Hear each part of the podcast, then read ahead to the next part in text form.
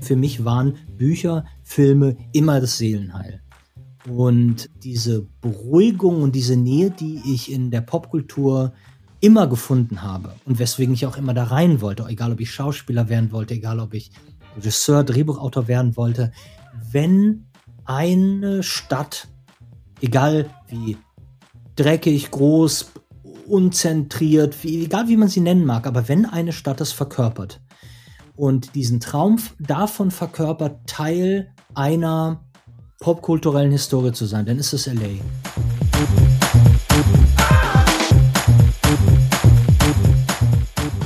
Hallo, hallo, hallo. Frohes neues Jahr. Frohes neues Jahr, liebe Katharina, lieber Olli. Sehr schön, mit euch in einem Raum zu sitzen. Sehr kuschelig. Äh, dass wir einmal zu dritt zusammen ein Intro, Intro aufnehmen, das finde ich sehr cool. Das haben wir noch nie Am gemacht. Virtuellen äh, Lagerfeuer quasi.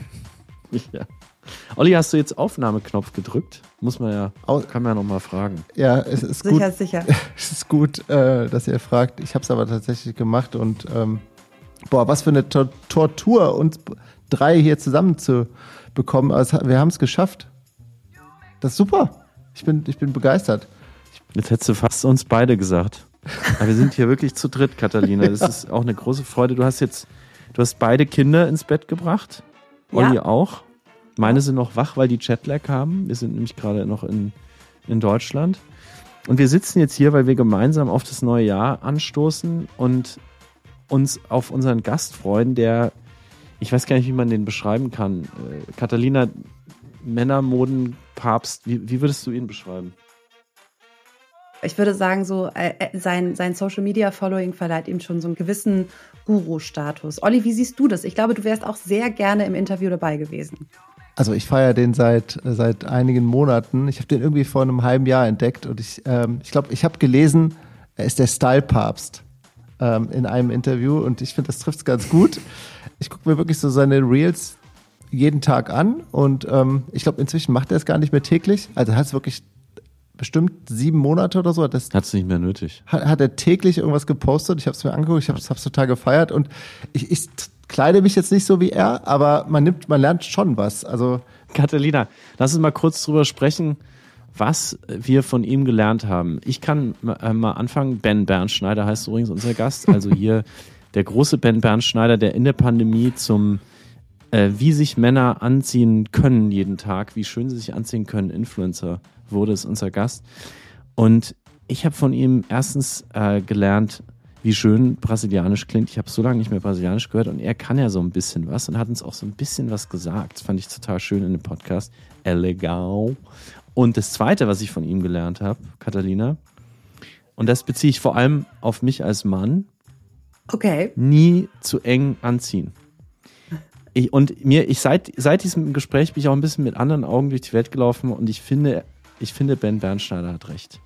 Man sollte sich als Mann nicht unbedingt zu enge Sachen anziehen, außer es hat vielleicht einen besonderen Anlass. Man geht irgendwie cool feiern in, weiß ich nicht, Berlin, New York, Tokio.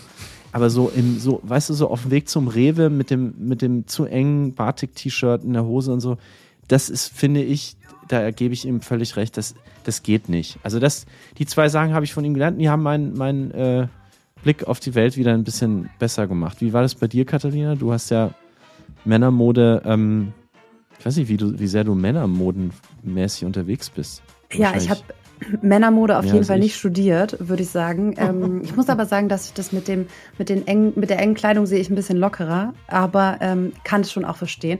Ich habe äh, ganz viel gelernt ähm, darüber über Begrifflichkeiten, habe gemerkt, dass ich noch extreme Wissenslücken auf dem Gebiet habe. Zum Beispiel weiß ich seit unserem Gespräch, was ein Oxford Button Down ist und dass das aber ein komplett feststehender Begriff ist und dass ich das vielleicht auch schon vorher hätte wissen können.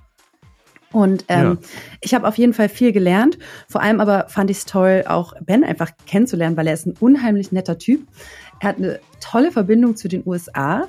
Das erzählt er dann natürlich alles gleich selbst. Aber er kann die USA und vor allem Kalifornien so toll beschreiben, dass man direkt einen Flug buchen möchte. Ja, Olli, danke, dass du uns den vor die Nase gesetzt Mhm. hast. Ben Bernschneider. Olli, du warst, du hast äh, Catalina und mir den Vorzug gegeben. Bei dem Interview hättest du das wahrscheinlich aber am liebsten selber gemacht. Ja, vielleicht machen wir, wir haben ja manchmal auch Gäste zweimal. Beim nächsten Mal bin ich wieder dran. Beim nächsten Mal, genau. Ja. Und mit was das. wollen wir unsere Hörerinnen und Hörer denn jetzt in dieses, in dieses äh, wunderbar Together Jahr 2024 schicken? Um, 2020 Fortunate habe ich gerade gelesen als, als äh, andere Namen für 2024. Also das finde ich schon mal einen ganz guten, fortunate. optimistischen Einstieg, ja. Also auf jeden ja, Fall. finde ich gut. Auf jeden Fall ein paar mehr weibliche Gäste. Das ist so ein festes Ziel bei mir. Ich habe da auch schon ein paar im Kopf. Ähm, und ich, auch das finde ich gut.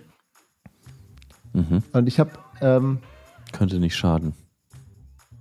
Ich habe auch so, ich hab, beim letzten Mal haben wir ja auch schon gesprochen, äh, Felix, wen wir beide gerne hätten. Dirk Nowitzki, das ist, äh, der gehört zu unseren Wunschgästen. Und David Zwörner. Ich, ich, ich kündige es jetzt an, ich schaffe das dieses Jahr. Aha, der Galerist. Genau. Okay, das sind ja schon mal zwei weibliche Gäste, Katharina. Du musst dir also keine Sorgen machen um die Diversität im Podcast. My job is done here. ähm, aber das Schöne ist, dass du ja auch im, äh, öfter am Mikrofon auftauchen wirst. Ne? Das hast du uns zumindest versprochen. Ja, dann haben wir ja immerhin schon mal eine Moderatorin, ne? Also halbe Miete ist bezahlt. Ähm, ähm, ja, nee, ich finde den Plan natürlich super und ähm, ja, freue mich jetzt schon auf ähm, alle Gäste und Gästinnen, die wir haben werden. Ein paar coole Zusagen haben wir ja schon. Und ja, freue mich sehr auf das Jahr und alles, was kommt. Ich freue mich auf das Jahr mit dir und mit dir, Olli, mit euch beiden am Mikrofon äh, und mit unserem neuen Sponsor, Miles Moore, dazu bald mehr. Und ich glaube, jetzt gehen wir rüber zu Muito Elegant, Mr. Ben Bernschneider, oder?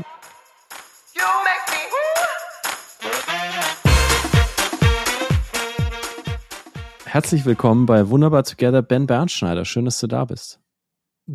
Schön, dass ich da sein darf. Die wichtigste Frage zuerst, was hast du an heute? Oh Gott, äh, heute, also jetzt gerade, äh, ist es ganz unspektakulär. Ich habe eine eine Blue Jeans an. Äh, ich, ich glaube sogar von H&M, uralt, zehn Jahre alt. Dann habe ich ein Merino-Wolle Rolli von Uniqlo, glaube ich, an.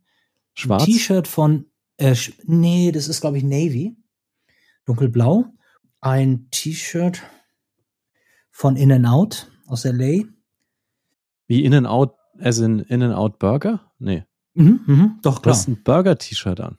Okay. Natürlich. Nee, oh, guck mal, ich habe ein Vans-Shirt an. Ah. Aber ähm, heute Morgen, heute Morgen hatte ich noch ein In-N-Out Burger-Shirt an. Und ansonsten habe ich Boat an, Rauleder äh, Timberlands in Grau, weil gerade gemütlich und hatte heute Schuhe eingetragen und zwar Desert Boots. Äh, und die hatte ich den ersten Tag an und die sind immer so ein bisschen, so ein bisschen ähm, äh, Blasen, ähm, ist ein bisschen Blasen mhm. gefangen und deshalb habe ich die hier gewechselt ja, sonst noch irgendein ja, Das war schon relativ, das war schon relativ detailliert, können wir sagen. Mhm. Ich sage jetzt erstmal noch ein zweites Mal Hallo, nämlich zum ersten Mal heute über die volle Strecke am Wunderbar Together Mikrofon Catalina, Catalina Farkas. Grüß dich, schön, dass du da bist. Hallo, hallo, freut mich auch sehr. Bei Wunderbar Together geht es eigentlich um äh, Deutschland und die USA und die coolsten Deutschen, die wir finden ähm, auf dem großen Kontinent, die laden wir hierher ein. Wir haben ähm, natürlich wissenderweise, dass du nicht das ganze Jahr in den USA verbringst, äh, dich eingeladen, ähm, um zu erfahren, was es mit dir und Kalifornien auf sich hat, aber eben auch, was es mit dir und dem Anziehen auf sich hat. Und ich glaube, eine faire Frage am Anfang ist erstmal, wo bist du denn überhaupt? Wo sitzt du? Du hast so schöne Kacheln hinter dir. Mhm. Das ist äh, Oldschool ha Hamburger Winterhuder Küchen. Ich bin in, in Hamburg. Ich bin in, äh, im, im, Norden und im gucke hier äh, auf den ver verregneten Nachthimmel. Verstehe. Ich habe äh, Berlin. Und das ist die Küche. Catalina, wie ist bei dir das Wetter? Kalt irgendwie, sehr, sehr, sehr kalt, fast schon äh, an die 0 Grad. Ähm, und vorhin war es auch sehr verregnet, aber kein Abend hin wurde es ein bisschen weniger regnerisch.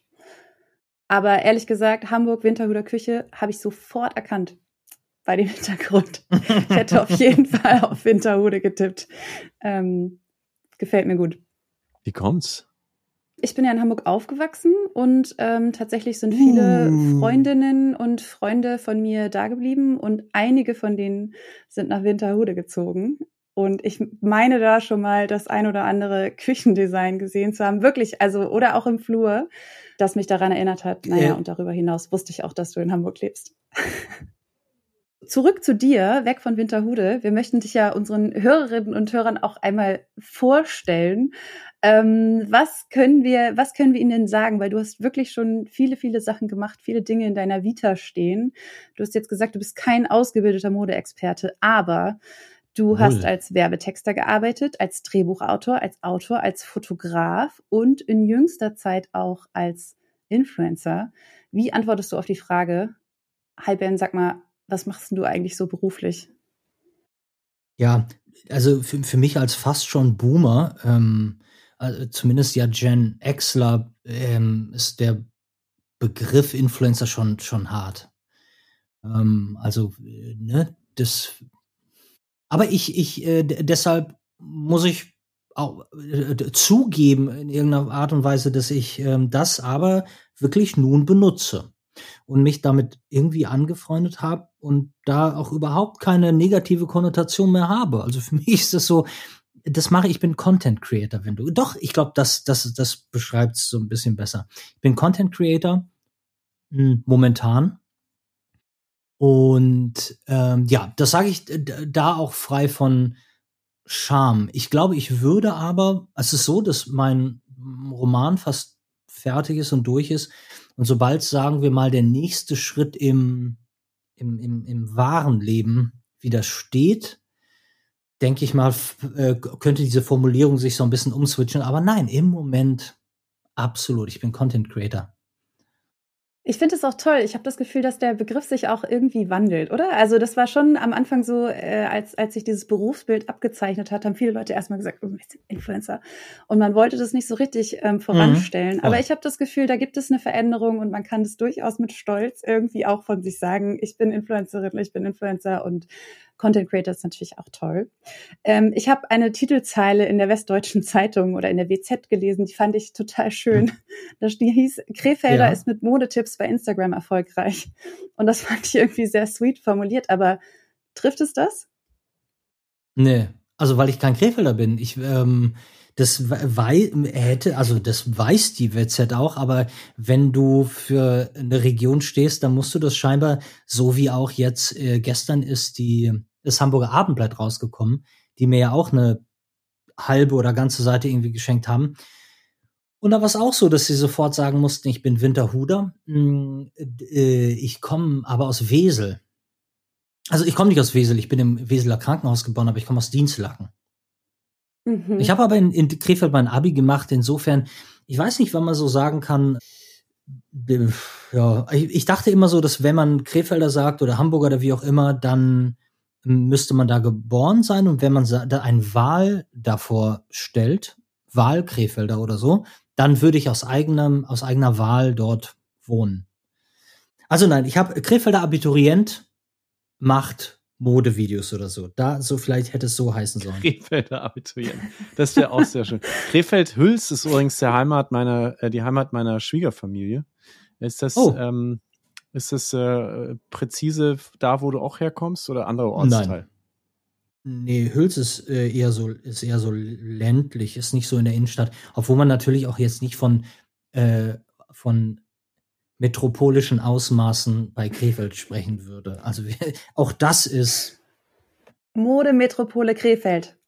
äh, fast fast Krefeld ist die Samt- und Seidenstadt. Und äh, fast alles von Samt und Seide kam aus Krefeld. Das heißt, so, so entfernt ist es nicht. Aber die Modestadt bleibt Düsseldorf, wie man so sagt. Aber sag mal, äh, ich habe versucht, Mhm. dein Leben auch so ein bisschen nachzulesen. Magst du uns mal in eine typische Szene deiner Kindheit mitnehmen, irgendwo zwischen Brasilia und Krefeld und vielleicht anderen Orten, an denen du gelebt hast? Was siehst du so vor deinem inneren Auge, wenn du an eine typische Szene aus deiner, aus deiner frühen Kindheit denkst? Also der zehnjährige Ben, gerade ein Mhm. Jahr in Brasilia, wie, wie kann man sich da so ein, nimm uns mal mit in das Haus, die Wohnung in den Bernschneiderschen ähm, Haushalt. Ihr seid ja, ihr seid ja so deep hier. Mit zehn. Zehn. Brasilien bedeutet ähnlich wie Nordamerika viel Platz. Äh, man wohnt nicht in Wohnungen, das gibt's ja gar nicht. Äh, doch, natürlich gibt's es, aber nicht da, wo wir gewohnt haben. Da hat man ein Haus und es ist weitläufig. Ähm, die Sonne scheint den ganzen Tag. Regen gibt's zweimal im Jahr. Ähm, ich, äh, wenn ich zehn war, dann war ich ja bereits ein Jahr da. Nach acht Monaten hatte ich die portugiesische Sprache muttersprachlich aufgenommen. Du bist ja neun und du lebst auf der Straße. Ähm, ne, du, das ist ja nicht so. Ähm, Brasilia ist eine Stadt, die ist für Autos gebaut. Du fährst kein Fahrrad, du fährst auch kein Bus. Das heißt, du verlässt deine Straße eigentlich nie. Und deine Straße ist immer ein Wendehammer. Und in diesem, in dieser Straße mit ähm, Cul de Sac gibt's 21 Häuser. Und die Kinder, die in diesen 21 Häusern, ich komme ja äh, aus einem ähm, Jahrgang in den 80er Jahren, hatte jeder Haushalt ein Kind. Wenn, wenn du kein Kind hattest, dann äh, stimmte was nicht. Und deshalb ähm, gab es dann in diesen 21 Häusern noch 21 Kinder. Und diese 21 Kinder waren deine Freunde. Und das war deine Welt und dein Mikrokosmos. Und davon sprach natürlich keiner Deutsch. Und deshalb musste man nach 21 Tagen spätestens perfekt Portugiesisch können. Und das ist natürlich geil, wenn du neun Jahre alt bist, sprichst du nach acht Monaten so gut wie deine Eltern niemals sprechen werden. Man hatte übrigens, um, um auch das Thema einzubinden, wie wir das wie wir das ja hier wahrscheinlich so schlau machen würden, ähm, kaum Interesse an irgendwelchen modischen Klamotten, denn dem Winter geschuldet ist man in und den 80ern, wo nur Skaten in war. Also wir hatten alle Vans an und wir hatten alle kurzen Hosen und wir hatten alle ein T-Shirt. Und in diesen kurzen Hosen, in diesem T-Shirt, in diesen Vans sind wir durch den Tag gegangen. Und da gab's auch, das war jeden Tag das Gleiche. Es gab keinen, guck mal, was hat der denn an? Es wurde kein Kind, das weniger Geld hatte, aufgrund seiner Klamotten schief angeguckt. Das war zu einer Zeit, wo das alles keine Rolle gespielt hat. Und ähm, mit zehn, mit zehn habe ich nur an Mädchen gedacht. Da gab es gar nichts anderes. Und, und, und du musst dir vorstellen, wenn ich von 76 bin, wenn ich zehn war, war 86 und 86 war popkulturell gesehen das spannendste Kinojahr aller Zeiten, in dem Sommer kam Goonies und Back to the Future raus. Heißt, äh, diese Filme liefen back to back. Das heißt, du bist in diese beiden Filme gegangen und dein Leben war nie mehr dasselbe. Und ähm, wenn dir ja. heute jemand äh, Beleza oder andere schöne Wörter entgegenschmettert, dann bist du sofort wieder zu Hause. Total macht keiner, weil das natürlich keiner weiß. Und ich muss auch sagen, wenn ich jetzt, ich habe in meiner Fotokarriere ja dann auch viel mit Models zu tun und viele von denen kommen aus Brasilien, ähm, wie wir ja wissen. Und wenn, das war schön, sich mit denen zu unterhalten, weil es frischte das sofort wieder auf, denn ich habe ja einfach mal 25 Jahre gar kein Portugiesisch mehr gesprochen. Aber man merkt auch ganz schön schnell, dass ich überhaupt, wie schnell sich Sprache entwickelt. Ich hatte ein, ich habe gedacht, was für eine Scheiße labert ihr denn da? Weil das, ihr seid, der, der Jugendslang hatte sich so, so schnell verändert, dass ich dachte, ich, ich, das ist gar nicht meine Sprache. Ich weiß gar nicht, was ihr da habt. Hast du noch ein Lieblingswort oder, oder Satz? Ich finde, es ist ja eine der wirklich der schönsten Sprachen der Welt im, im, im Ohr, der dir, der wieder besonders geblieben ist oder ein Ausdruck? Da überfällst du meinen Kopf um 21 Uhr abends mit irgendwas, worüber ich halt nie nachdenke. So machen wir das bei Wunderbar Together. Weißt du was? Ich gebe dir einen. Ähm, hm? Als ich selbst in, in Brasilien war, war für ein paar Wochen, habe ich ja. das Wort gostoso gelernt mm. als ein lecker, Kompliment. Das ist lecker, oder? Mhm. Wahrscheinlich. Ja, ist ein mhm. Kompliment für, für, für wie auch immer das Geschlecht, das man eben bevorzugt, wenn man ihm sagen ja. möchte, dass, dass man jemanden ähm, attraktiv findet. Und ich finde das ein tolles Wort, weil lecker auf Deutsch, ja, klingt ganz nett, aber gostoso fand ich ähm, irgendwie toll. Äh, jetzt gehen wir mal ins Jetzt. Du hast ja schon gesagt, Winterhude ist hinter dir in der Küche in den Fliesen verewigt. Du lebst heute in Hamburg. Das haben wir verstanden. Du bist aber unglaublich USA verliebt. Deswegen haben wir dich ja auch eingeladen. Ja. Wir haben dich ja entdeckt als ähm, Kompagnon von oder Podcast-Gast von äh, Paul Ripke, Pascal Kerouche, also Menschen, die schon in diesem Podcast sich die Ehre gegeben haben und ähm, haben dann ein bisschen dein, äh, deine, ja, deine Arbeit verfolgt und äh, Paul Ripke, der ja selbst also als Fotograf ins Rampenlicht äh, gerückt ist, hat immer wieder erwähnt, wie sehr er deine auch USA-Fotografie ähm, wie, wie großartig er die findet, wie viele davon auch Inspiration und auch ähm, viel davon gelernt hat. Du bist, glaube ich, darf man sagen, auf einer Skala von eins bis zehn wie USA verliebt? Eine gesunde neun. Eine gesunde neun. Ja, weil und, ich bin ja nicht verblendet. Also ist, ja, ja gut, das ist ja machen. schon gesunde neun ist ja schon neun Komma irgendwas. Ne? Also das ist schon das ist schon eine gute, das ist schon, schon eine gute Das 9. ist schon richtig, weil es aber auch, weil ich einfach kein Spiegel ähm, mhm. sein muss für das, was passiert und kein Spiegel für für den Zeitgeist so. Ähm, wenn ich mich in irgendwas verliebt habe, was ähm, Amerika für mich ist, dann ist es das, was es für mich ist. Und wenn ich in Palm Springs unter Palmen liegen äh, zum Lebensende einen Dackel streichen will, dann ist, ist mir egal, wer da, ob, ob da gerade, ob da gerade so ein Schwachkopf wie Trump an der Macht ist oder ich mich da auch noch mit allen in einem Kanon darüber aufregen muss und mitbrüllen muss. Catalina, ähm, das finde ich großartig. Immer wieder bei Wunderbar Together begegnen wir Liebe und Optimismus äh, gegenüber den USA. Mich freut es, ich lebe ja selber hier, also mir geht es da auch nicht viel anders. Wir sind ja hier trotzdem alle jeden Tag, egal ähm, wer gerade und was gerade ähm, sozusagen alle denken über das Land. Aber dich zieht es, auch hier, correct me if I'm wrong, ähm, dich mhm. zieht es jedes Jahr nach Kalifornien, stimmt das? Äh, das ist korrekt. Du bist in New York. Ja, seit zehn Jahren. Kalifornien mhm. war ich ein paar Mal. Ich bin aber eher so der Ostküstler, weil arbeite viel mit Menschen in Europa zusammen und habe die Stadt hier lieben gelernt, weil meine Frau äh, Partnerin hier geboren ist und inzwischen auch unsere zwei Kinder. Wir sind also wirklich, glaube ich, sehr zu Hause, das kann man so sagen hier. Aber ich habe mich natürlich gefragt, als ich das von dir gelesen habe, dass du jedes Jahr diesen Ort, diesen Bundesstaat, diesen riesigen Bundesstaat, muss man dazu sagen, aufsuchst. Warum machst du das? Was zieht dich denn da immer wieder hin?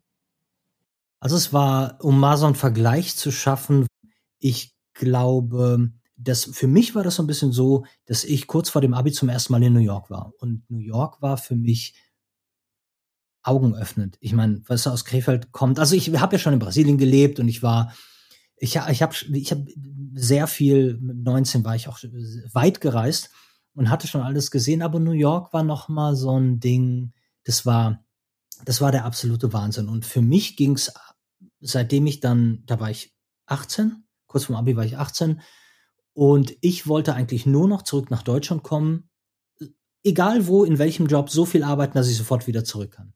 Und ich war einfach sechs Jahre in Folge jedes Jahr in New York. Wow, okay. Und es war für mich, das war für mich das Ding. Und ich wollte nur so viel Zeit da verbringen, wie es nur geht.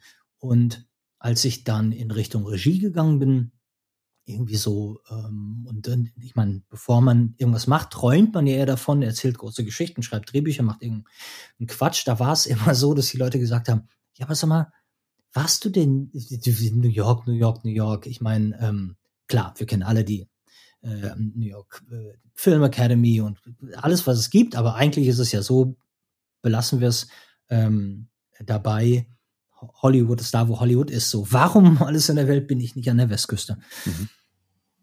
Dann habe ich mich so gefragt, ich, ich weiß das gar nicht so, keine Ahnung. Und dann war ich sehr spät, wirklich ganz, ganz, ganz spät, nachdem ich auch noch mal in New York war, um mich Frankreich und Italien, ähm, um mal nähere Orte zu nennen, einfach immer so öfters mal abgeholt haben, weil, keine Ahnung, das kenne ich halt aus meiner, aus meiner Kindheit. Wir waren immer abwechselnd, also zweimal im Jahr in Frankreich und Italien. Und da war es so, dass ich dachte, zum ersten Mal in meinem Leben geht mir was auf den Sack, was ich nie für möglich gehalten hätte. Und das war eine, eine Enge. Gepaart mit der Lautstärke. Ich hatte mittlerweile aber auch äh, äh, einen Schlaganfall hinter mir, einen Tinnitus, der so laut ist wie wow. Düsenjet. Und ich war nervlich auch irgendwie so da, wo ich dachte, kehrt, ob irgendwann mal Ruhe in meinem Leben einkehren könnte. Und dann war ich zum ersten Mal an der Westküste und die Weite, die mir New York nicht geben kann, ne, wie so aufregend wie es ist, das hat mich, das hat mich so beruhigt. Ich meine, es hätte ja auch Australien sein können, aber es war nun mal LA. Und es ist so, dass mein Leben, ich bin, ich habe mal, ich habe mal wirklich mal drüber nachgedacht. Du, vielleicht bist du nicht der Erste, der mich fragt, warum um alles in der Welt, weil du kannst dir vorstellen, bei 430.000 äh, äh, Followern und wenn ich mir dann Mühe gebe und sechs Monate lang nur über LA rede, habe ich natürlich auch 30.000 Hater dabei, die sagen, die mir die ganze Zeit erzählen wollen, äh, ne, was nur 47-Jährigen, der einen sehr gefestigten Geschmack hat, wollen erzählen wollen, wie scheiße doch LA ist und was für eine Kacke und wie doof ich doch sei, dass ich da hingehe. Und dann denkt man natürlich, so wie du mich jetzt gefragt hast, denkt man darüber nach, okay, was ist es denn, was dich fasziniert? Was ist denn das, was dir gefällt? Und ich muss zum Beispiel sagen, dass ich als sehr ängstliches Kind, ähm, das sich nie getraut hat, auf den Baum zu klettern und nie mit anderen Kindern spielen wollte, weil ich andere Kinder für aggro gehalten habe, wenn sie laut waren und äh, einfach Angst vor Menschen hatte, der sich in Bücher geflüchtet hat, weil ich konnte mit mit fünf, glaube ich, oder mit vier habe ich die unendliche Geschichte gelesen und dann ging es die, die ganze Zeit weiter, weil ich so einen Eskapismus für mich wirklich als Eskapismus entdeckt hatte. Und für mich waren Bücher, Filme immer das Seelenheil. Und diese Beruhigung und diese Nähe, die ich in der Popkultur immer gefunden habe und weswegen ich auch immer da rein wollte, egal ob ich Schauspieler werden wollte, egal ob ich Regisseur, Drehbuchautor werden wollte, wenn eine Stadt, egal wie dreckig, groß, unzentriert, wie, egal wie man sie nennen mag, aber wenn eine Stadt es verkörpert und diesen Traum davon verkörpert, Teil einer popkulturellen Historie zu sein, dann ist es LA. Und deshalb hat mich schon mal in LA so viel gehalten, um es immer wieder interessant zu machen. Und es war auch so, dass ich früh in meinem Leben gelernt habe, dass ich einfach nicht gut, ich kann nicht irgendwo hingehen, um nur zu, also, also ich kann nicht gut am Pool liegen. Und ich kann auch nicht gut einfach nur irgendwie was machen oder konsumieren. Ich, ich, ich muss immer das Gefühl haben, zumindest, dass ich da daraus was produzieren kann, dass es, dass es mir was gibt und mir Freude schenkt, dass ich diese Freude in irgendwas packen kann. Und all das und was ich auch gerade mache und auch alte Drehbücher und so, es war für mich immer so, dass ich das Gefühl hatte, ich schreibe gerne in Hotelzimmern. Das ist für mich mein absoluter, das ist so, ich bin zu Hause, kann ich schreiben. Ich war irgendwohin, bin in den, in den Hotels, die ich so liebe. Ich habe eine riesige Bucketlist. Ich kenne mich auch da ehrlich gesagt ganz gut aus. Und wenn ich dann da bin, dann fließt es. Dann ist es alles ganz, ganz, ganz wunderbar. Und ich hatte immer das Gefühl, dass es so ein Ort für mich ist, an dem ich total gut nachdenken kann.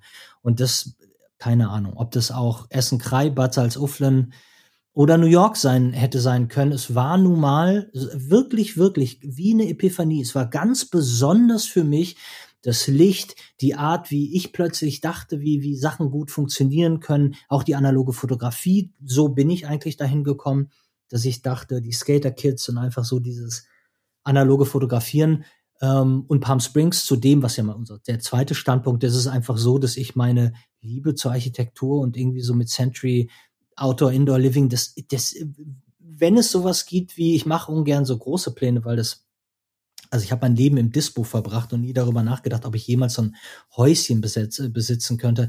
Aber wenn ich von irgendwas träume, dann wäre das äh, genau dort zu leben und das Klima ist für mich absolut perfekt. Ich kam, ich habe alles ausprobiert. Wir haben Hongkong, Bangkok, wir hatten alles, äh, komme mit der Feuchtigkeit nicht klar. Die trockene Hitze Kaliforniens ist so ziemlich das Schönste, was meiner Migräne, meiner Haut, meinem Gesicht, meinem schwammigen Körper passieren kann. Und deshalb ist es einfach ein Sehnsuchtsort geblieben und ich, ja, und darüber hinaus, aber da habe ich ja mit Paul auch schon des Öfteren drüber geredet, auch in seinem Podcast, will mich ja nicht wiederholen. Aber ich glaube, dass der amerikanischen Mentalität beziehungsweise der, der deutschen protestantisch stumpfen Mentalität, die wir natürlich, ich meine, ich übertreibe jetzt hier, aber dass da manchmal was abgeht, ähm, was wir da drüben haben. Und Warum ziehst du nicht hin? Sagt jemand, der eine Green Card hat. Ähm, so ja, es gibt ja auch andere Wege. Es gibt andere Wege, aber du weißt selbst auch, ähm, es ist ein Land, in dem es sich mit ein bisschen Geld wundervoll leben lässt, mit gar keinem Geld ganz schlecht. Und zum ersten Mal in meinem Leben verdiene ich gerade so viel Geld, dass sich das auf den am Horizont abbildet. Und deshalb habe ich, äh, der Gedanke kam vorher nicht, weil was willst du machen? Ein Investment, ähm, äh, ähm, äh, äh, äh, Investment Green Card oder auch als Artist oder so. Hm, das ist jetzt alles viel einfacher als das, was ich früher gemacht habe, denn Amerika braucht einen weiteren Fotografen wie ich äh, ein Bier weniger am Abend. Und äh, warum verdienst du gerade mehr Geld als jemals zuvor? Woher kommt es? Das weißt du doch. Ich habe, mein, ich habe meinen Beruf gewechselt. Und äh, jeder weiß, dass du die wenigsten Fotografen wirklich, wirklich sehr, sehr viel verdienen. Und die, die aber sich in der klassischen Werbung dann auch so ein bisschen manifestiert haben, und das habe ich ja nie so wirklich getan. Ich war ja immer zu künstlerische Etepetete und so, so mein eigenes Ding machen und wollte mir von niemandem reinreden lassen, nachdem ich das ja 20 Jahre meines Lebens hatte geschehen lassen. Und, ähm, ja, und jetzt habe ich die, die größte künstlerische Freiheit, die ich habe und dazu sehr gut bezahlte Jobs. Wow, interessant. Ja, wir sprechen natürlich gleich noch ein bisschen über deine äh, Content Creation. Ich wollte trotzdem noch mal genau. kurz in, in Kalifornien bleiben. Ich höre dich aber einatmen, Katharina. Die nächste Frage ist. Ja, dann. ich würde super gerne noch ein ganz bisschen an diesem Sehnsuchtsort äh, Kalifornien verweilen, weil ich hatte das auch, ich bin irgendwie, mhm. ne, nach diesem klassischen Exchange Year in der elften in der Schule, wo ich nicht in Kalifornien war. Ich war äh, auf jeden Fall knietief im mittleren Westen äh, stuck ähm, durfte ich zum ersten Mal nach wo? Kalifornien reisen und dann steht man da, wo? Äh, in Kansas. Hm? ähm, toll. Oh, oh. also, Heartland, ja. Äh, hm. gro große Klasse, aber auf jeden Fall, ja, also beide Küsten sind gleich weit von einem entfernt mehrere tausend Kilometer. Ähm, aber ich habe eine sehr große Reise machen dürfen am Ende und stand irgendwann in Kalifornien und irgendwie blickte auf den Pazifik und es ist wirklich so, man, man steht da und denkt, oh krass irgendwie, es ist das Ende der Welt und gleichzeitig ist man mittendrin. ähm, und ich war dann zehn Jahre später bin ich nochmal ähm, auch wieder alleine dahin zurückgereist und habe nichts anderes gemacht, als einfach all die Orte abzufahren, die ich schon mit 16 einmal besucht habe, um sie mir nochmal anzugucken. Irgendwie Venice Beach, ähm, ja, und es war einfach, also ich kann die, die Faszination absolut verstehen. Und ähm, ja, das, das, das gesellschaftliche Klima da ist ja auch irgendwie nochmal ein anderes. Das war, glaube ich, das war zufälligerweise einen Tag nach der Trump-Wahl und allen, mit denen ich ins Gespräch gekommen bin, die haben sich, also allen Amerikanern, die haben sich bei mir dafür entschuldigt, dass Trump gewählt war. Also ähm, deshalb, ja, es ist schon irgendwie ein Sehnsuchtsort und ein, ein spannender sehr großer Mikrokosmos innerhalb der USA.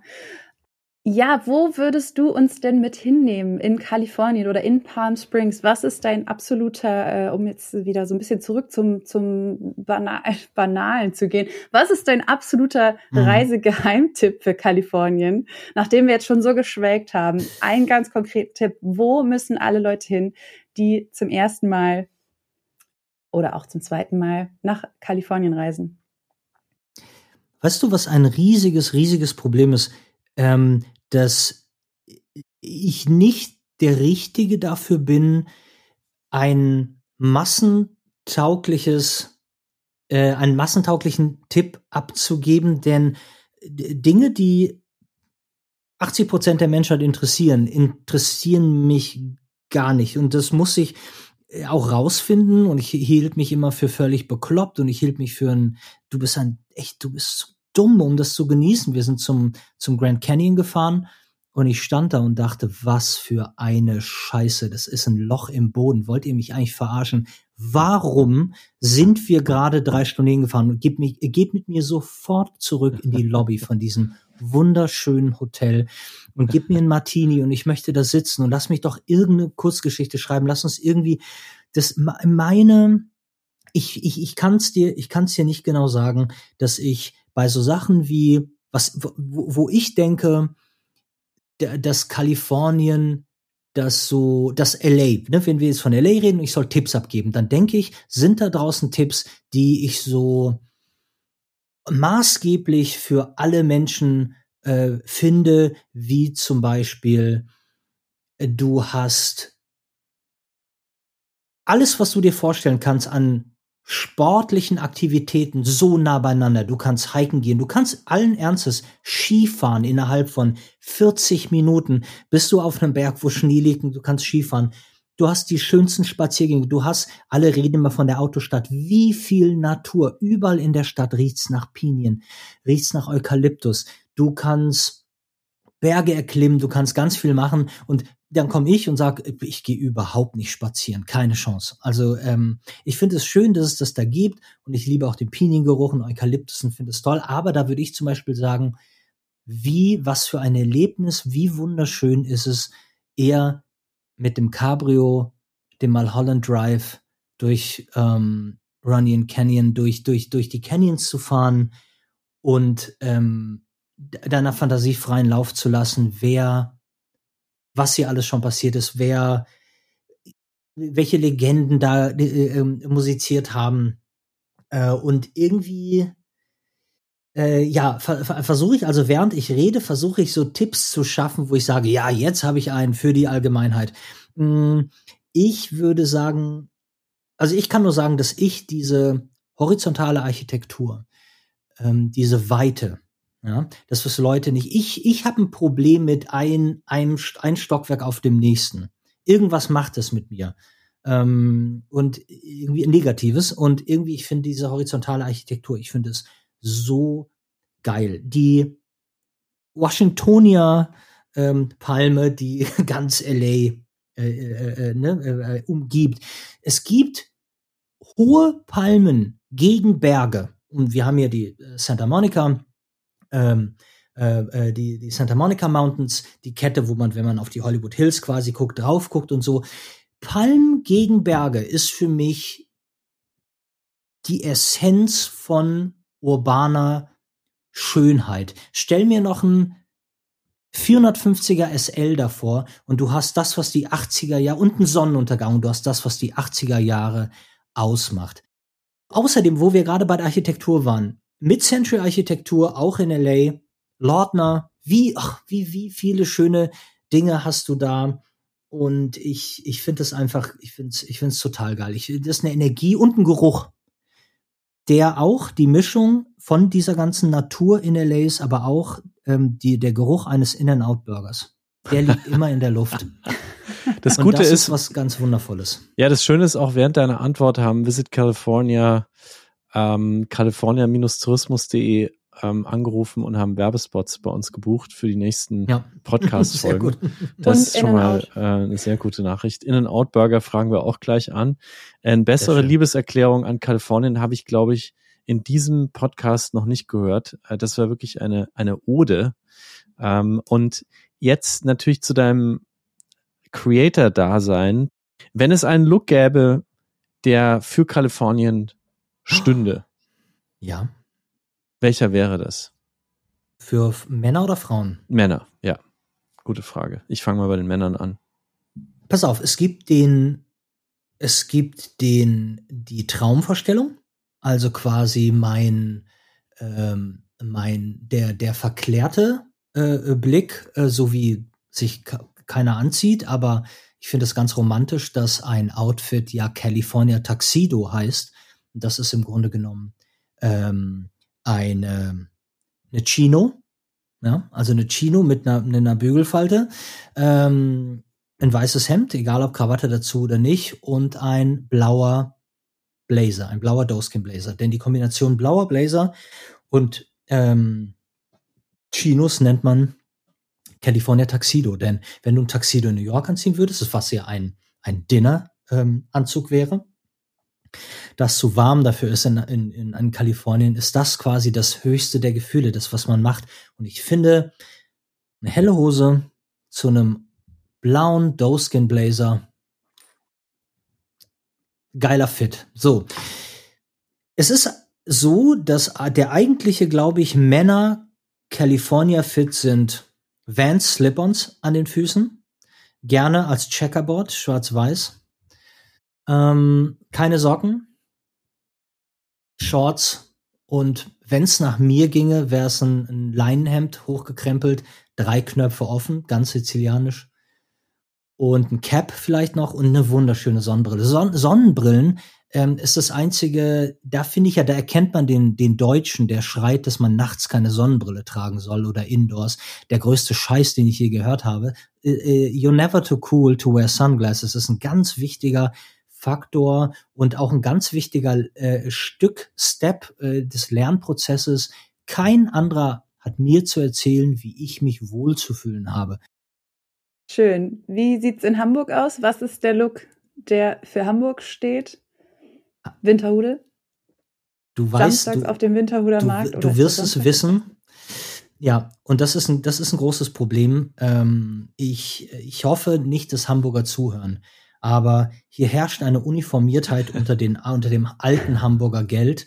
Und das, ähm, das ist ganz einfach. Das ist eine Jeans, die nicht besonders gut sitzt. Das sind Boat Shoes, ähm, Timberlands natürlich in Maroon, ähm, dann eine Barberjacke und ähm, wahrscheinlich noch ein Ralph Lauren Pulli, darunter ein Polohemd. Äh, was überhaupt nicht schlimm ist an der Sache, weil ich glaube, wenn ich irgendwas getan habe, in, in, in, in, nicht, nicht für die, für, für die deutsche Kulturlandschaft, aber in meinen DMs, dann ist es mich mit so vielen Menschen zu streiten und so viele Menschen zu verwirren, die so dermaßen in Schubladen denken, was ich auch gerne mache, aber ich, ich nehme alle Schubladen an. Und Leute haben ein, du kannst dir nicht vorstellen, was für ein Hass mir entgegengeschlagen ist, als ich eine Barberjacke und Boatshoes angez äh, angezogen habe aus meiner ähm, linken kreativen Punk-Wohlfühlecke ähm, und wie viel Leute das gut fanden von einer Ecke, mit der ich ebenfalls gar nichts zu tun haben möchte, von Anwälten, Bankern und ähm, äh, Trust Fund Kids. Und das Ding, dass die Leute wo, vielleicht auch besser verstehen, wenn wir drüber reden, ist, dass Klamotte auf einer Metaebene passiert. Und wenn ich als voll tätowierter Mensch mir eine Barberjacke und Poloshirt und Boatshoes anziehe, dann kann ich das machen mit einem zwinkernden Auge, mit dem Wissen, dass ich die Klammer, ich liebe Barberjacken. Ich finde das total geil. Aber ich, du, du kannst mich nicht unmöglich in so eine Ecke stecken, wo du sagst, ey, den finde ich schon scheiße. Ich sehe doch, dass der BWL studiert, der Wichser wenn er hier über Mühlenkamp läuft. Und ich sage, du könntest nicht schiefer liegen. Irgendwie, wie kann das sein? Mhm. Und deshalb verteidige ich auf einer Seite dieses Outfit und muss auf der anderen Seite sagen, hier war auch lange nix los, kreativ gesehen. Und deshalb ist mir natürlich immer die Region, wo das Geld aus kreativer Arbeit kommt, wesentlich lieber als aus irgendwelchen Firmenkonstrukten. Also man merkt auf jeden Fall, äh, dass das Thema macht was mit dir, Outfits. Du bist sehr passioniert, wie du darüber sprichst. Und ich meine, du sprichst ja auch nicht Über nur alles. mit uns darüber, ähm, ja, sondern eben auch sehr erfolgreich auf deinem Instagram und deinem TikTok-Kanal. So, jetzt sind wir endlich bei dem Thema angekommen. Ähm, mhm, und äh, du bist eben wirklich super, super, super erfolgreich damit, wie du dich kleidest, wie du Outfits zusammenstellst, wie du sie vorstellst. Und ähm, du hast im Februar diesen Jahres noch 16.000 Follower auf Instagram gehabt, wenn ich das richtig verstanden habe. Und jetzt bist du bei knapp mhm. 430.000 Followern. Stand heute.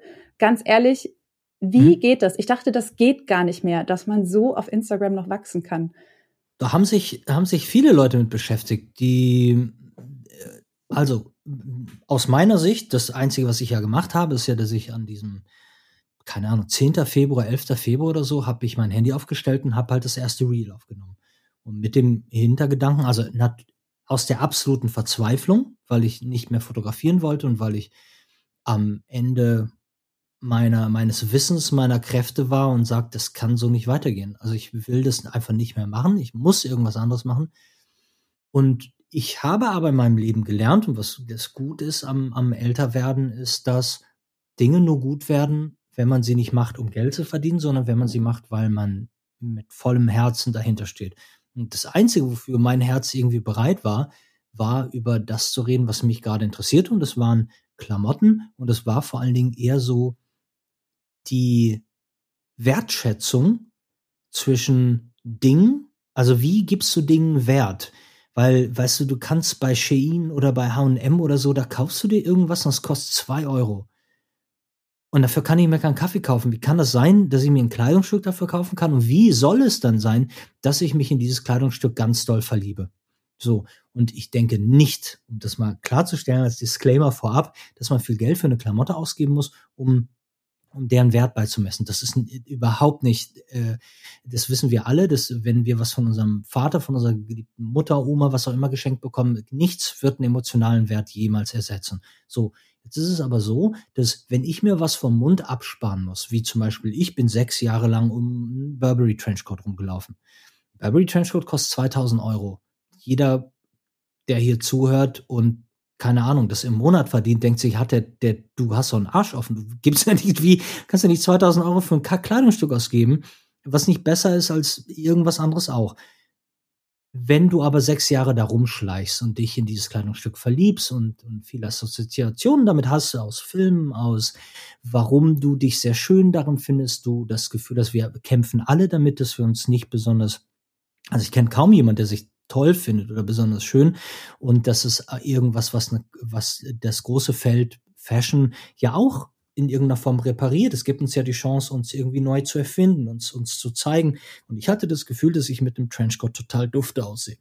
So, jetzt bin ich sechs Jahre um dieses Ding gelaufen und nach sechs Jahren bin ich in den Laden gegangen und habe den einfach gekauft. Und die, das, was das mit mir, also die Beziehung, die sich zwischen mir und diesem Trenchcoat ergibt, ist die Beziehung einer der liebevollsten Ehe zwischen einem Mann und einem Trenchcoat. Und ähm, ich muss sagen, dass ich mir das wünschen würde, dass Leute das anderen Dingen gegenüber, auch Menschen, ähm, äh, einfach erbringen und ich glaube, es gibt so ein Ding, so ein Konzept, ich weiß nicht, ob es die New York Times war oder so, aber das war so, dass es hieß 10 Things You Would Save from the Fire. Und es gab ein, äh, berühmte Leute sollten ein Foto machen, ein Topshot. Auf dem Boden sollten sie zehn Dinge legen, dass, wenn das Haus jetzt brennt, sie damit rausrennen würden. Und du glaubst nicht, gerade bei Menschen, die sich mit Schönheit, mit, mit, die schon vielleicht auch ein bisschen älter sind, viel erlebt haben, so, was für wunderschöne Sachen und wie gut du plötzlich nachvollziehen kannst. Alter, wenn ich diese zehn Dinge hätte, um neu mein Leben zu starten, fuck it, schmeiß noch den ganzen Rest aus dem Fenster, ist mir egal. Diese zehn Dinge, mehr brauche ich nicht. Ja, und, und, und du weißt, das ist manchmal, äh, das sind Kleinigkeiten, aber oft sind Sachen, die viel kosten. Und man darf, was man einfach nicht verteufeln darf, ist Kosten gegen Qualität. Dinge, die viel kosten und vor allen Dingen die seit 200 Jahren viel kosten. Dafür gibt es dann auch einen Grund. Ne? Die, wenn wir von, ich, ich stehe überhaupt nicht auf Verteuflung von einer Louis Vuitton Keepall oder so, die meine Oma mir vermacht hat. Was für ein wunderschönes Stück. Ich muss sofort an Hemingway denken, ich muss sofort an die schönen Koffer denken, an Reisekultur, an Kram es gibt ein großes, großes Klassenverratsproblem zwischen Menschen, die denken, wenn die sich irgendwas Teures kaufen, auch noch eine Marke, die doch bekannt dafür ist, teure Sachen zu machen, das ist doch scheiße. Das hat doch alles gar kein, weil die Leute überhaupt nicht daran interessiert sind zu gucken, was hat denn, was ist denn vielleicht auch qualitativ hochwertig? Oder vielleicht wäre es doch auch okay, irgendwie viel für ein, ein, ein, ein äh, äh, für ein Kleidungsstück oder für ein, für ein Objekt zu zahlen, wenn ich daran ganz lange Spaß habe. Und darüber wollte ich reden und das habe ich hochgeladen und es hat kein Schwanz interessiert. Um neun Uhr morgens habe ich das hochgeladen. Meine Fotografen-Leute haben gesagt, Alter, du hast komplett den Verstand verloren. Was soll das denn? Ich habe am nächsten Tag um neun Uhr wieder ein Video hochgeladen. Am dritten Tag, am vierten Tag und als ich am dem 14. Tag um 9 Uhr morgens ein Video über das Thema Wertschätzung und Ehrfurcht vor schönen Dingen hochgeladen habe, da hatte ich 500 Follower mehr plötzlich irgendwie morgens. Und am, an dem Abend hatte ich wieder 500 Follower mehr. Und an dem Abend, und das steigert sich dann so innerhalb von einer Woche, dass ich 4000, nee, ich hatte, also danach, ein bisschen später noch, wenn wir noch mal einen kleinen Sprung von einem Monat machen, hatte ich 10.000 Follower pro Tag Zuwachs. Und das hatte ich vier Wochen lang. Und ich war dadurch, dass ich sieben Monate lang jeden Morgen pünktlich um neun, nicht eine Sekunde zu spät, ein neues Video hochgeladen habe, immer 90 Sekunden voll durch, immer mein Gesicht gezeigt habe. Und ich habe vier Stunden pro Tag nicht nur auf jeden Kommentar, sondern auf jede Nachricht, die mir geschrieben wurde, geantwortet. Und Leute, die sich damit auskennen, weiß ja geil, die gucken dann irgendwie bei Social Blade oder wo auch immer man da so guckt und die gucken und sagen, ey Bernsteiner, du, du hast von 400.000 Followern ist nicht einer inaktiv. Da ist kein, da sind keine Bots dabei, da ist kein Dingsbums. Ähm, das liegt, dann haben sie es halt gesagt, es liegt daran, dass mit dem ähm, das Gesicht zeigen, weil sich ein Gesicht, weil Gesicht wahrscheinlich besser ein Produkt verkauft als kein Gesicht. 9 Uhr morgens einfach die, die, die Arbeitsethik zu haben, zu sagen, wenn jemand was von dir will, dann bekommt er auch eine Reaktion. Und das war an, das war anstrengend. Das war richtig, richtig ermüdend. Ich hatte zum ersten Mal in meinem Leben hatte ich ein, ähm, eine Seiden, Sehenscheidenentzündung. Das fühlt sich gar nicht so schön an. Ich wusste auch gar nicht, dass man das davon bekommen kann, aber ähm, hatte ich dann. Und, äh, und ich habe halt sieben Monate lang kein bisschen dran gedacht, dass das irgendwie monetarisiert werden könnte. Sondern ich habe das gemacht, weil ich das Gefühl habe, dass Leute sich dafür interessieren und dass ich einen guten Draht zu den Menschen habe, dass ich humorvoll sein darf, kann, dass ich vor allen Dingen aber auch unheimlich rigide und streng mit Arschlöchern umgehen kann ähm, dass ich auch ständig in meiner Story sagen kann, Alter, jeder Nazi, der hier auftaucht, jedes Arschloch, jeder Sexist, egal, ihr, ihr fliegt sofort raus. Da gibt's kein, ich bin hier nicht um, um Leute, dieses Leute ansammeln. Ich habe mir niemals, es war wieder der Plan, 400.000 Follower zu bekommen. Es war nicht der Plan, das ist auch nochmal ein großer Unterschied, mit 47 damit äh, so ein Ding zu machen ist was anderes. Ich habe keinen Endorphinausschub wie ein 16-Jähriger, der sagt, Alter, geil, die, ich, ich habe Sex mit der ganzen Welt. Das ist einfach nicht der Fall. Ich habe, das, äh, das schmeichelt mein Ego wesentlich weniger als so ein 16-Jähriger, wenn ich hier, ich werde hier ständig angehalten auf der Straße und nach Fotos gefragt. Die ganze Zeit. Das hat kein, das ist ein, ich glaube, also gesund, äh, gesünderer Umgang damit zum Glück, ähm, glaube ich. Und dieses, das dann deswegen so durchzuhalten, weil ich dachte, das ist irgendwas, was Gutes oder, oder den Leuten wirklich Spaß macht und ich, ich eine Audience da so finde, äh, das war, das hat dazu geführt, dass es, glaube ich, erstmal eine ganze Weile nicht abgerissen hat. Es hat es jetzt erst abgerissen, als ich irgendwie angefangen habe, nicht mehr jeden Tag zu posten und auch mal gucken wollte, okay, wie können wir denn von hier aus nochmal weitermachen? und das Ganze ein bisschen weiterführen. Aber die Belohnung für mein, ja, eklektisches da reinbuttern, so aus so verschiedenen Bereichen wie Travel, wie Klamotte, Musik und was auch immer. Die, dieses Ding, diese, dieses Amalgam, das war dann so, äh, ja, das hat dann zur Belohnung geführt, dass ich jetzt davon leben kann. Mhm. Ich glaube, um vielleicht auch nochmal auf die Frage zurückzukommen, wie, wie lässt sich dieses verrückte Wachstum erklären? Ich glaube, es ist wahrscheinlich einfach eine Mischung aus dem Social Media einmal eins, das befolgen, ne? immer zur selben Zeit da sein, wiederkehrenden Content posten und dann, du hast es gerade schon gesagt, glaubwürdig sein, einfach authentisch das rüberzubringen, was du wirklich, was du wirklich magst. Deshalb, ich habe mich vorher gefragt, aber vielleicht hast du die Frage auch gerade schon beantwortet. Du du benimmst, benutzt ganz, ganz viele Begriffe, die ich zum ersten Mal gehört habe, muss ich ganz ehrlich gestehen. Oxford Button Down, oh. ich hatte keine oh. Ahnung, was das ist zum Beispiel. Ah, ja, okay. okay. doppelte ja. Buntfalte hätte ich mir noch vielleicht erklären können. Neckerchief habe ich gelernt und auch den Voyageur. Anzug fand ich toll. Das heißt, das war keine Sprache, die du dir aneignen musstest. Das war alles schon da. das sind sehr verschiedene Dinge. Also Oxford Button Down ist ja ein feststehender Begriff wie Mikrofon, Brille, Haare. Also das ist ja äh, kein, ähm, äh, ne, das ist, wir haben gar keinen anderen, wir, ja, ja, ich glaube auch, weil wir haben ja, nein, aber man muss ja auch verstehen, äh, auch auch noch mal da, ne, ich finde das ja gar nicht.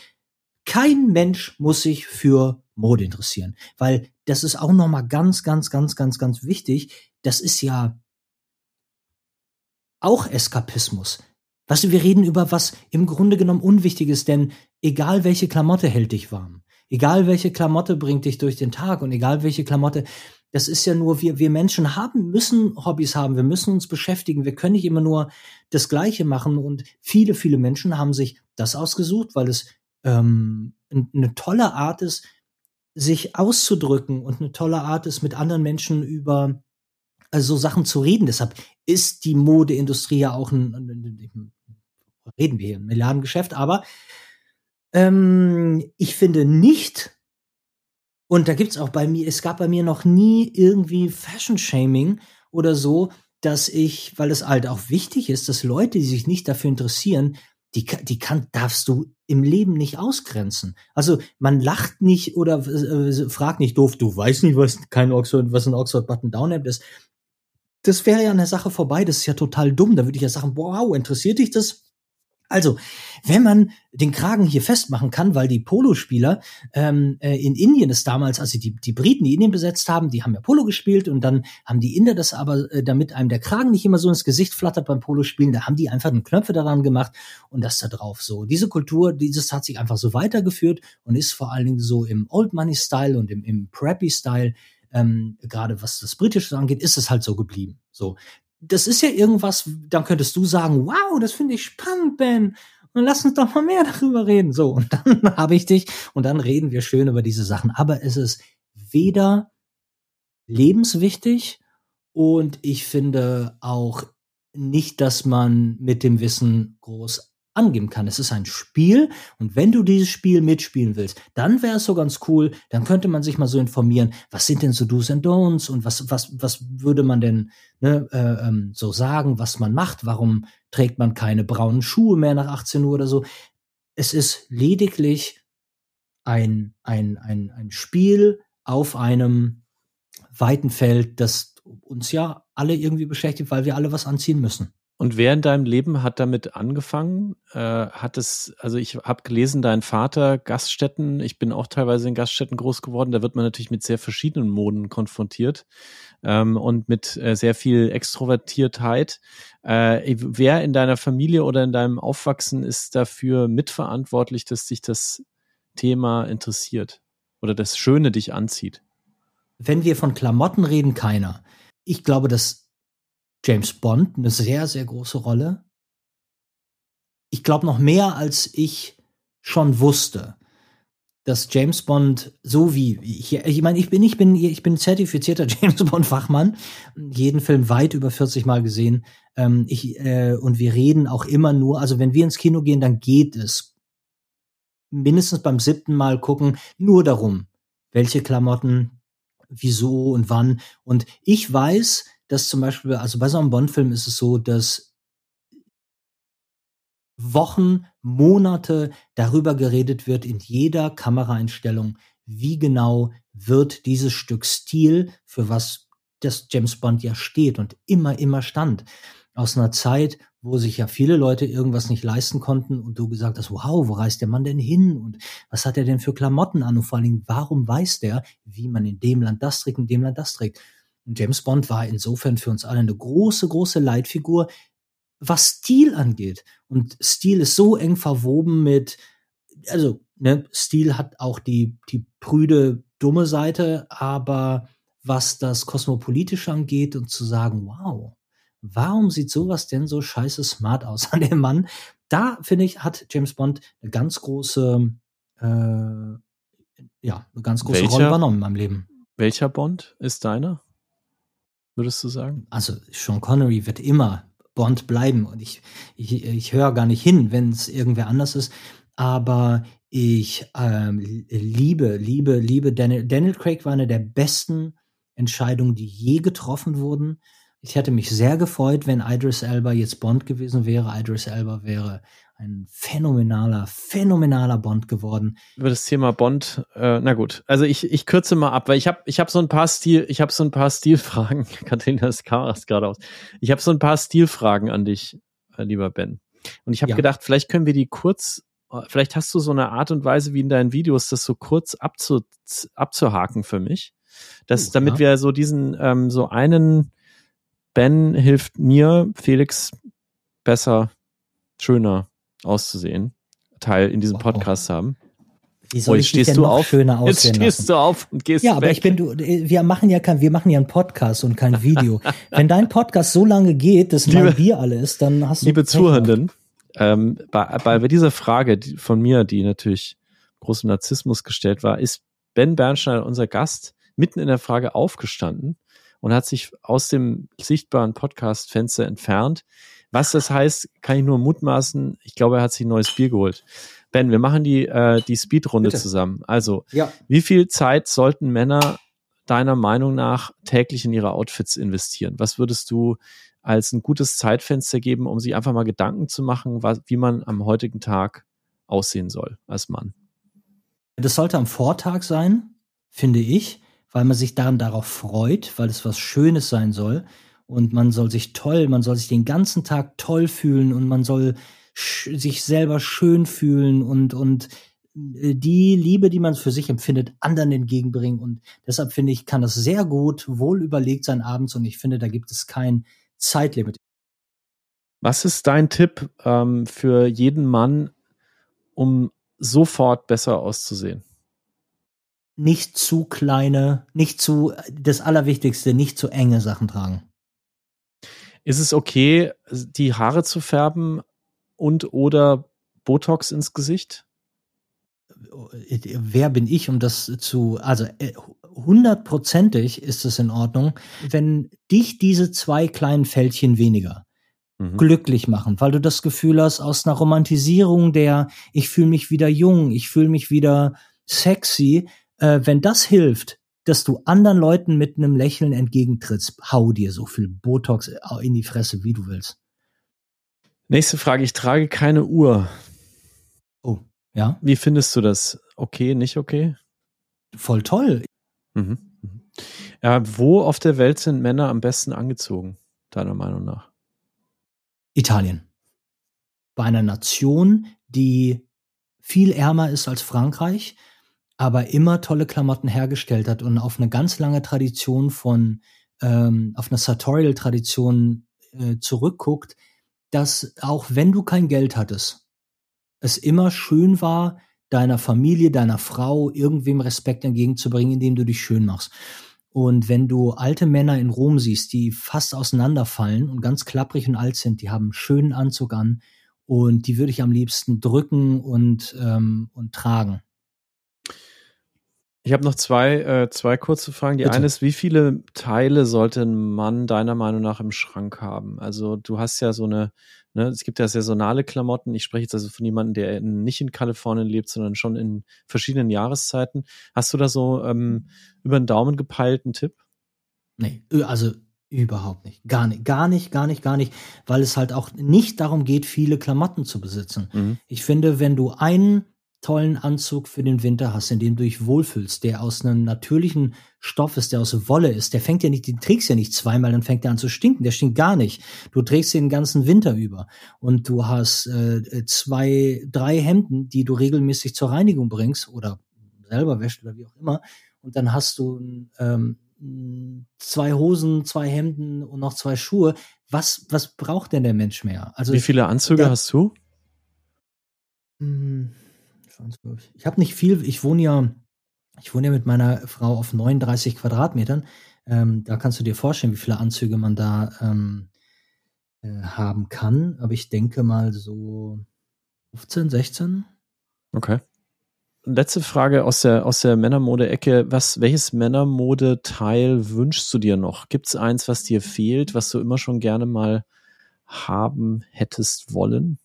Leider, leider kommen da immer ganz viele dazu. Wie, so sind, so sind wir ja. Aber ich habe mir gerade einen kleinen Traum erfüllt. Ich habe mir gerade ähm, ein ähm, Ralph Lauren ähm, Fischgrad Sakko, das berühmte Klassiker Fischgrad Polo Soft Sakko von Ralph Lauren gegönnt und ähm, das nächste, wenn irgendwas anstehen würde, weil ich finde Herbst, ich finde den Landstil, ich mag britische Mode sehr gerne, zu diesem Fischgrad Muster würde mhm. ein sogenannter Fair Isle Pulli, ähm, also Fair und dann wie die Insel, Fair Isle Pulli, äh, das ist so ein, wie würden wir dazu sagen, so ein halb Norweger, halb Christmas Pulli, also so in gedeckten bräunlichen mhm. Farben mit viel Musterung. Und das finde ich ja wahnsinnig sexy. Also ich finde diesen Bibliothekarstil ja zehntausendmal sexier als so ein, so ein, so ein Bankerstil mit glänzender Krawatte. Das finde ich scheiße. Ne? Also ich finde, also ich, da erkennt man, glaube ich, auch einen guten, die guten, gu, guten Geschmack von Frauen, habe ich, hatte ich immer so das Gefühl.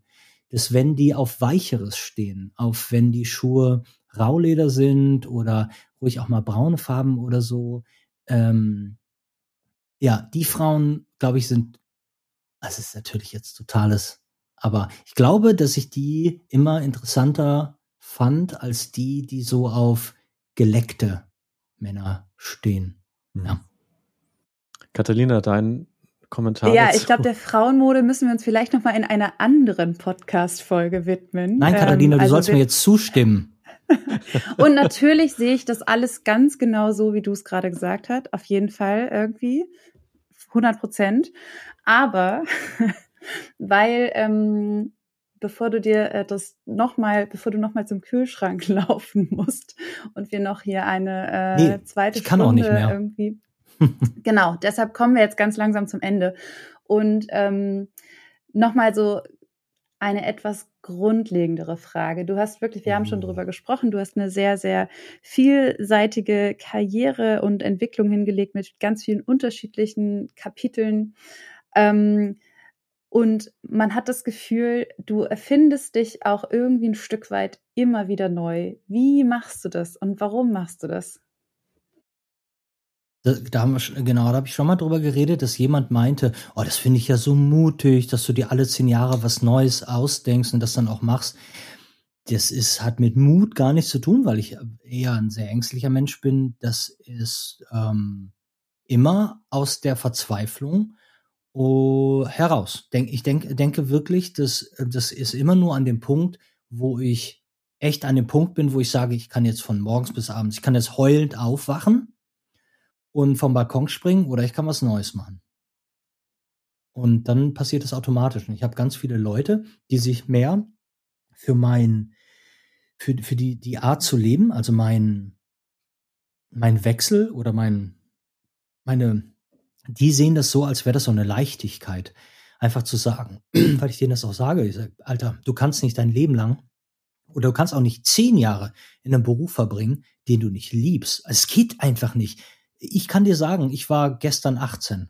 Ich habe einmal geblinzelt und ich bin jetzt 47. Mein scheiß Leben ist halb um und ähm, das kann nicht sein, dass du irgendwas machst äh, aus Pflichtgefühl, deinen Eltern gegenüber, weil du meinst, naja, acht Jahre in mein Studium gesteckt, das muss ich jetzt. Nee, du musst, du musst gar nichts. Was du machen musst, du musst glücklich sein. Äh, und ganz wichtig, und da ist der äh, äh, knackende, äh, der, äh, der knackende Punkt, sagt man nicht. Der, der springende Punkt. Punkt. Ja, ähm, das darf nicht auf dem Rücken von anderen sein wenn du es schaffst, äh, das was zu machen, was dich glücklich macht, ohne dass du dafür deine, deinen Kindern was vom Teller absparst, deine Frau verletzt, ähm, deine Familie zwingst, irgendwo anders hinzuziehen oder irgendwas machst gegen ihren Willen, nur damit du glücklich bist, hast du, finde ich, hundertprozentige Obligation. Dein Ziel Nummer eins ist es, glücklich zu sein und glücklich zu werden. Und es hilft keinem, niemandem, dein Leben, deine Lebenszeit damit zu verbringen, Scheiße zu buddeln. So, das geht nicht. Und es ist egal, wie gut bezahlt es ist, was keine Rolle spielt. Also, wie gesagt, ich habe mein Leben lang äh, darauf geachtet, eher glücklicher zu sein, statt was zu verdienen. Ähm, und ich finde, dass der Punkt, wenn viele mich fragen, ja, ich will ja so gerne aus meinem Beruf raus, aber hm, ja, ist ja schon schön, dass jeden Monat dann Geld da ist. Da sage ich, Alter, wie du jetzt gerade redest, du bist überhaupt nicht da. Du hast noch gar keine Scheiße gefressen. Du weißt, du, du, dir geht es überhaupt nicht schlecht genug. Du weißt nicht, wie das ist, einen Nervenzusammenbruch zu haben, eine Gürtelrose morgens schon zu kotzen, weil du zu deinem Job musst. Wenn du an dem Punkt bist, dann wird dir das so leicht fallen. Kein Mut, kein Dingsbums, aber du musst mal dahin kommen. Also dieses, klar ist da auch viel Angst dabei, vielleicht zu sagen, ach ja, weil Gott, ich würde dir gerne was Spannendes machen, aber dann bleibe ich doch lieber hier. Mag ja auch sein, wer so sein Leben in so einer ähm, Mediocrity da irgendwie so, so, so, so leben möchte.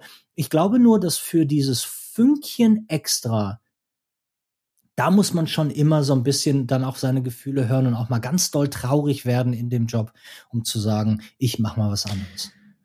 Sagt Ben Bernschneider, unser Gast heute bei Wunderbar Together. Ähm, ben, die letzte Frage ist natürlich, was ziehst du morgen an? Ist ja schon abends jetzt. Oh, ja, ich glaube morgen, äh, morgen soll es wieder kalt werden. Morgen ziehe ich mein neues, das, das äh, Sakko, über das wir geredet haben, also ein Fischgrad-Sakko. Ich werde darunter ein weißes Button-Down-Hemd anziehen von Charles Tierwood, dazu eine Clubkrawatte und da sind wir schon dem Old Money Style ganz nah. Und dann ziehe ich dazu von Karl Groß eine Wollhose an, die ist super geil. Fällt ganz toll mit so einer, mit einer Buntfalte. Ähm, braune Socken, glaube ich, von Burlington.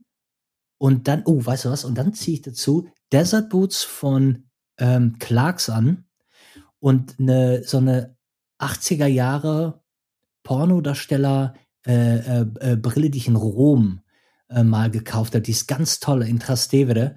Und damit habe ich echt so ein perfektes ähm, italienischer 80er Jahre Regisseur Outfit. Ich glaube, das wird mir gut gefallen. Oder auch. Und dann trinke ich morgens schon ein Glas Rotwein. Nein, ich glaube ich nicht.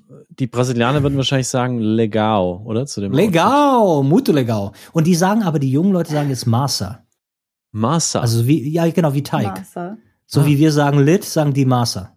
Master. Master. Klingt Extremely gut. Master, unser, unser Band. Master. Äh, wir sind eigentlich äh, durch, aber wir geben immer am Schluss das Mikro noch einmal ab. Gibt es noch irgendwas, was Ben Bernschneider uns mitteilen möchte? Übrigens, at Ben Bernschneider auf Instagram und auch at Ben unterstrich Bernschneider auf TikTok. Da werden wir nicht genau dieses Outfit dann zu sehen bekommen. Ben, was möchtest du noch unseren Hörerinnen und Hörern mitteilen, bevor wir Tschüss sagen? Wir geben immer am Schluss noch einmal das Mikro ab. Gibt es noch etwas, über was wir überhaupt nicht geredet haben, was dir wichtig ja. ist. Ja, oder ein Lebensmotto. Oder ein Gruß ein an jemanden. Lebensmotto wäre, es gibt nichts Gutes, außer man tut es, denn er hört auf zu labern und macht, ganz wichtig. Ähm, aber was ich wichtig zu sagen habe, ist, dass ich in diesem Hause zuständig dafür bin, dass ähm, meine Frau stets ihr Glas voll hat. Und die sitzt im Wohnzimmer und wir haben um 21 Uhr angefangen und meine ähm, Frau bekommt wenn sie jetzt gerade kein Champagner mehr hat, aber regelmäßig Bier oder was auch immer sie trinken will nachgeschenkt, denn das würde sie sich niemals selber aus dem Kühlschrank holen. Und seit einer anderthalb Stunden hat sie nichts zu trinken, kein Drink, kein Martini, kein nichts. Und ich glaube, die ist fuchsteufelswild beleidigt. Ähm, damit ich nicht auf der Couch schlafen muss heute, würde ich jetzt mal ganz gerne Abstand nehmen und meiner Frau schnell einen Drink bringen. Das ist das, was mir im Kopf rumspukt. Jetzt verstehe ich, wo dein Beiname Traveling Gentleman herkommt. Äh, so. Vielen Dank, Ben, dass du heute zu Gast warst. Und Catalina, ich, ganz, ganz herzlichen Dank, äh, dass du heute zum ersten Mal mitgehostet hast. Danke, Catalina. Danke, Felix. Vielen Dank. Macht's gut.